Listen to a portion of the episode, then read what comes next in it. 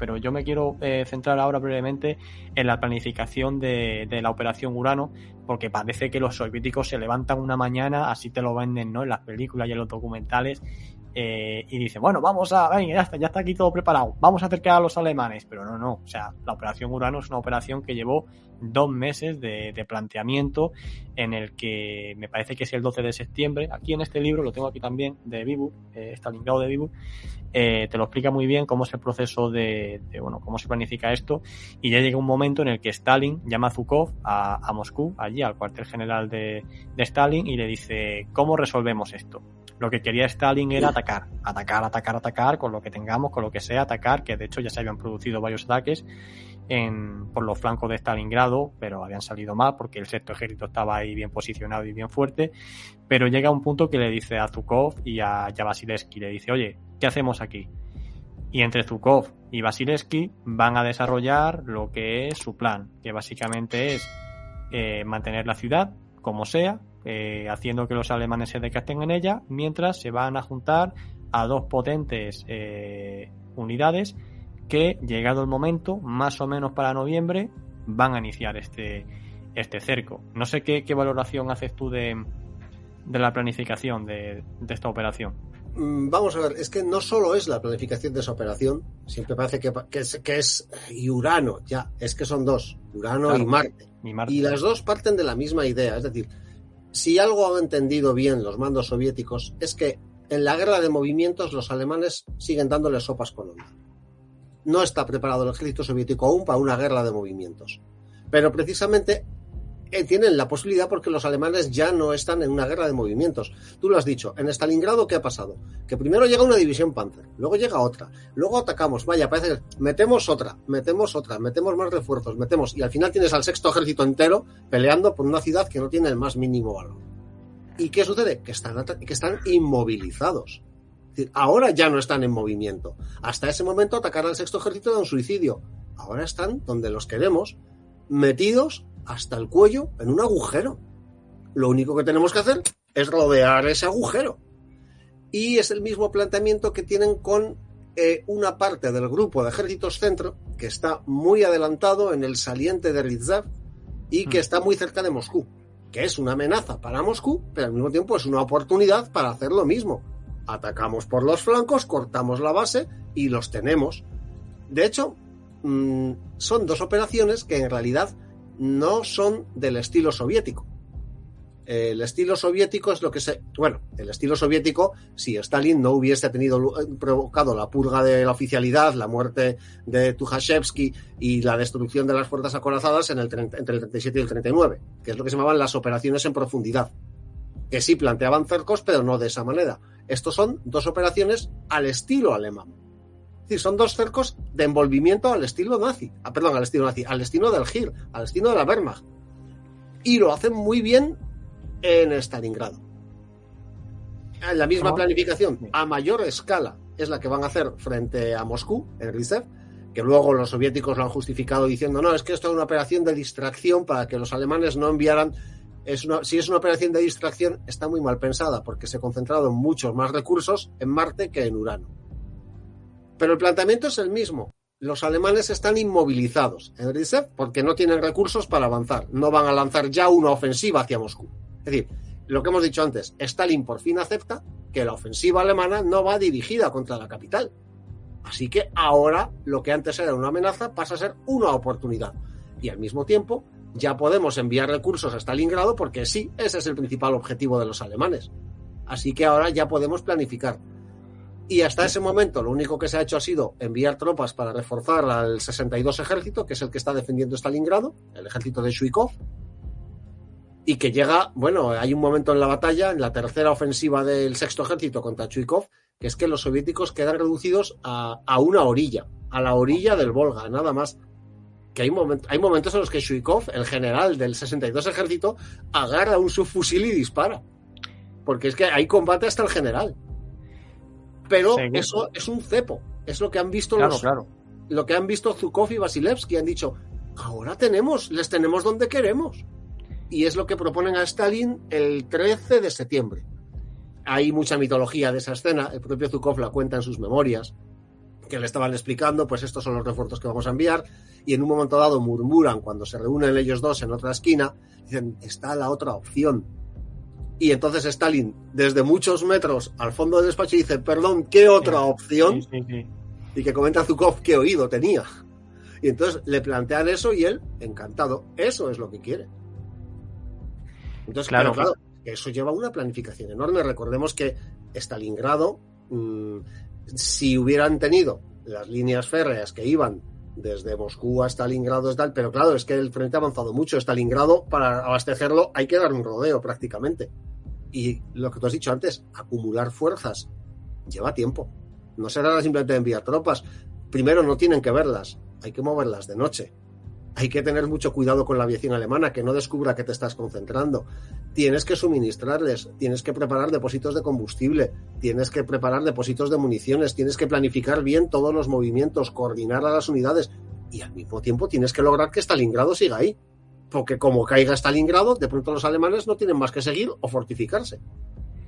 Claro. Entonces, es que es muchísimo trabajo logístico. Es que volvemos a lo de siempre. Logística, logística, logística. Los alemanes tienen, lo que tú has dicho, un cuello de botella, que si mal no recuerdo es una zona que hay justo entre el Don y una de las líneas del Volga, que por ahí tiene que cruzar todo. Y lo que tienen es una línea férrea, nada más. Por Rostov, sí.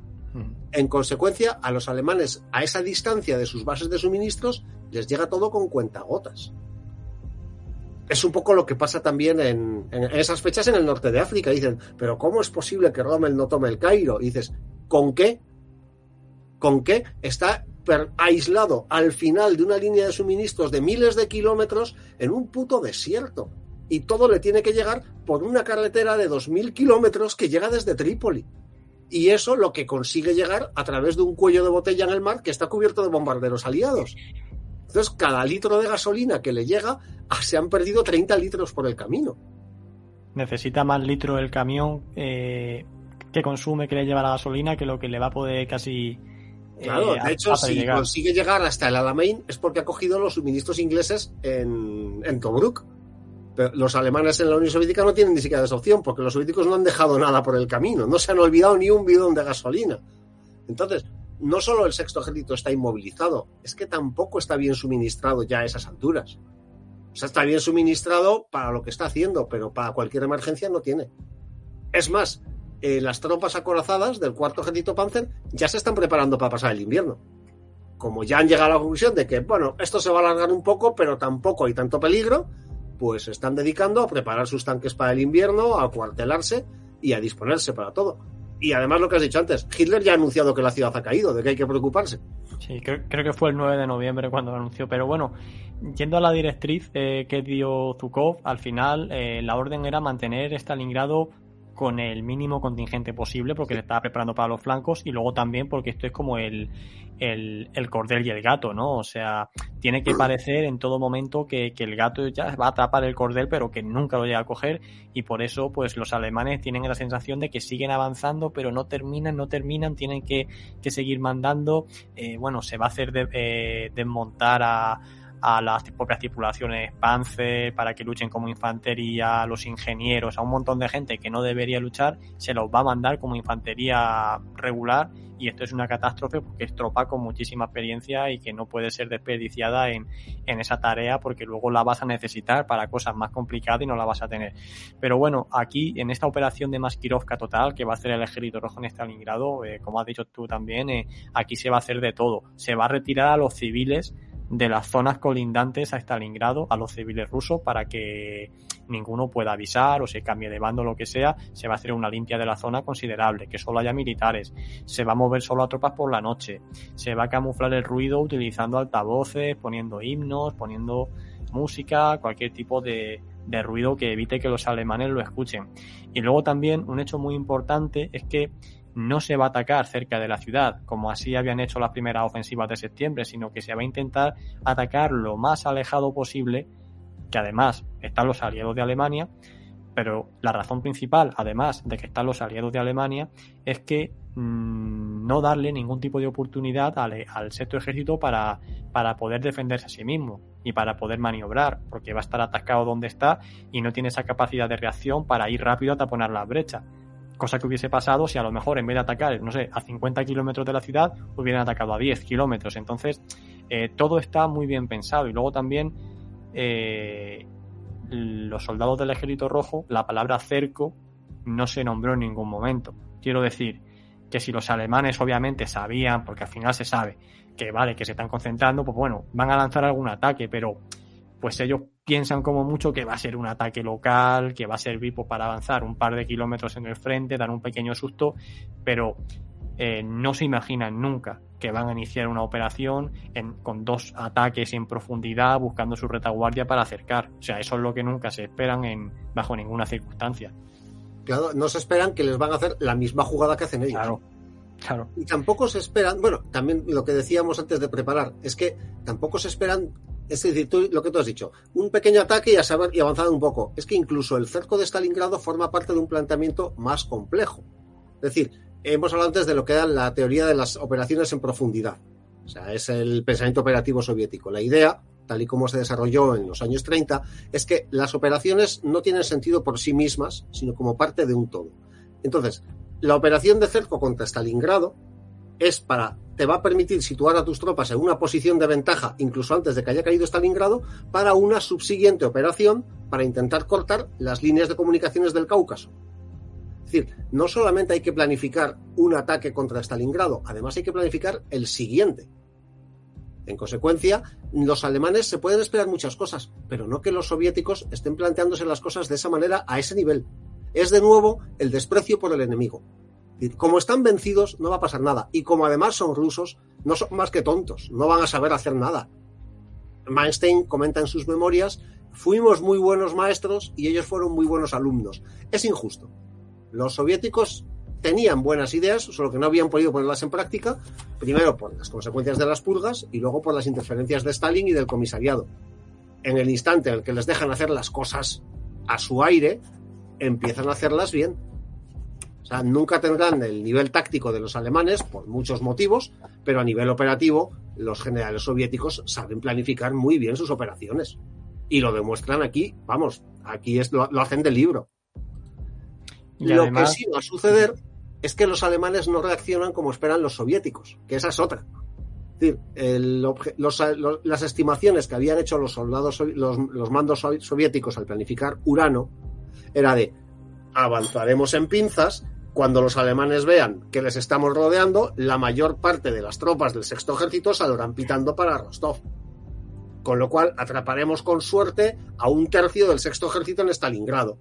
Lo que no se esperaban es que cuando sucede eso, hacen justo lo contrario los alemanes. Casi dos tercios del ejército de Paulus que no estaban metidos en la ciudad avanzan hacia la ciudad porque para reunirse con el resto, en vez de retroceder hacia el este, hacia el oeste. Con lo cual, los soviéticos, sin saberlo, van a trincar a todo el sexto ejército cuando pensaban que trincarían con suerte a una tercera parte. Así es, así es. O sea, todo le va a salir a partir de boca y luego ya no va a ser solo la propia ciudad de Stalingrado el punto de gravedad, sino bueno, como aquí en este mapa un poco rudimentario estoy poniendo, luego ya el centro de gravedad va a ser eh, pues la, lo, denominado como Operación Saturno, que ya no solo va a ser en Stalingrado, sino que como estáis viendo aquí en el mapa va a presionar todo, todo el frente desde pues en dirección a Rostov y también desde Voronezh, que aquí no sale con flecha, pero bueno, se ve Voronezh al norte, en el que van a presionar y van a, y van a llegar hasta Kharkov y van a llegar hasta Kursk, eh, hasta Kursk en principios de marzo, finales de febrero del 43, en un avance de cientos de kilómetros por todo el frente, en el que bueno, eso ya es otro tema, pero en el que los alemanes pues se van replegando continuamente hasta que Manstein puede, eh, puede estabilizar el frente. En cualquier caso, eh, aquí siempre se le ha echado la culpa, eh, los, y al final es una forma de eludir responsabilidad, cuando se inicia la operación Urano, el 19 de, de noviembre, que hace cinco días fue el aniversario, aquí siempre se ha acusado a los rumanos, que fue por culpa de los rumanos, tal, que los, si hubieran si llegan a estar allí los alemanes lo paran y tal. ¿Tú crees que esta crítica a los rumanos está justificada o es una excusa de los alemanes? Vamos a ver, si llegan a estar los alemanes equipados como los rumanos, les pasan por encima igualmente. Los rumanos combatieron con muchísimo valor en toda la guerra y en Stalingrado lo hicieron también. Pero los rumanos estaban armados como estaban armados. Alemania no les daba ningún armamento. El armamento bueno que se capturó a los soviéticos en el año 41 se lo quedaron ellos. Los rumanos recibieron lo que les sobraba a los alemanes, tanques Panzer 38, que no podían enfrentarse prácticamente a nada que no fuese un T-26, cañones anticarro de 36 37 milímetros, que a esas alturas ya no servían para nada, no tenían demasiada munición, no tenían medios motorizados, tenía una división acorazada que estaba a las órdenes del cuarto ejército Panzer, pero igualmente estaba subequipada. Y esa división luchó mientras pudo, pero fue aniquilada, no tenía recursos para enfrentarse a las tropas acorazadas soviéticas. Que no olvidemos que a esas alturas los soviéticos ya todo lo que tienen son tanques buenos. Vale, el T-34 no es la maravilla que han vendido muchos. El T-34 es un tanque que tiene mucho potencial, pero que en el 42 no estaba aprovechado sus torre, su torre de dos tripulantes, su falta de comunicaciones de radio, pero comparado con un Parte 38, es que no tienes que, ni que disparar, puedes pasarle por encima y dejarlo chafado, literalmente. Entonces, los rumanos hicieron todo lo que pudieron. Los italianos, todo el mundo se ríe de los italianos en la guerra. Mm, teniendo en cuenta el número de bajas que tuvieron, poca risa. O sea, combatieron con lo que pudieron, pero es que no tenían nada con lo que combatir y combatieron con muchísimo valor. Pero claro, hay que echarle la culpa a alguien, como tú bien has dicho. Pues mira, mm, si, si la culpa es, va a ser de quien no les dio el armamento. Los rumanos, adecuadamente armados, al menos podrían haber frenado a los soviéticos un par de días. Pero si no tienes armas, ¿qué iban a hacer? ¿Escupirles? De hecho, hay muchos informes de los rumanos quejándose y solicitando más equipo y demás, advirtiendo que están viendo algo, hay movimiento de... No se espera lo que se esperaban, pero que hay muchos avisos y tal. Los alemanes, pues, mm, les prometen, sí, no os preocupéis, que tal, mandan a oficiales alemanes, que sí, que os vamos a destruir mejor, que no que sea, pero no va a llegar este, este equipo tan, tan necesario. En cualquier caso, eh, como reserva, cuando se produce este ataque, si no recuerdo mal, está el, 48 Cuerpo Panzer, que está compuesto por la primera división blindada rumana y por la 22 Panzer, que es la famosa anécdota esta de que estaba... De los ratones de los ratones, de la paja, tal, pero bueno, en cualquier caso va a ser una división que creo que tenía solo 45 Ahí está, es que tenían, me parece recordar que cuando el momento que intentaron ponerse en marcha fue cuando descubrieron que como habían preparado los tanques para pasar el invierno con paja, los habían llenado de paja para que no se congelaran los motores, la paja se había llenado de ratones y se lo habían comido todo, se habían hecho los nidos con el cableado. Y no es una tontería, no sé si tú has tenido alguna vez un hámster en casa. No, no de chaval teníamos un hámster de mi hermana y tenía la costumbre de fugarse todas las noches. Yo lo veía pasar. O sea, tendrías que ver qué habilidad tenía para salir de la jaula. Y una vez se hizo fuerte debajo de la lavadora y empezó a hacerse un nido. Se comió todo, todo el aislante de la lavadora. Que es lo que les pasa a los tanques alemanes. Yo además me lo imagino en plan eh, cortometraje de Tony Jerry, montones de ratones con un sombrerito con una estrella roja lanzándose hacia los tanques. Y sí, la división rumana es prácticamente aniquilada, la alemana solo consigue poner en marcha la mitad de un batallón, es con lo que tienen que luchar, y al final, pues con eso no puedes parar nada. O sea, todo se junta para perjudicar a los alemanes. También hay que tener en cuenta que el cerco no es solamente un cerco. La, digamos, la doctrina soviética de cerco es las fuerzas acorazadas hacen la penetración, que es Urano en el instante en el que se juntan, consolidan y esperan a que las fuerzas de infantería, digamos, establezcan una doble línea.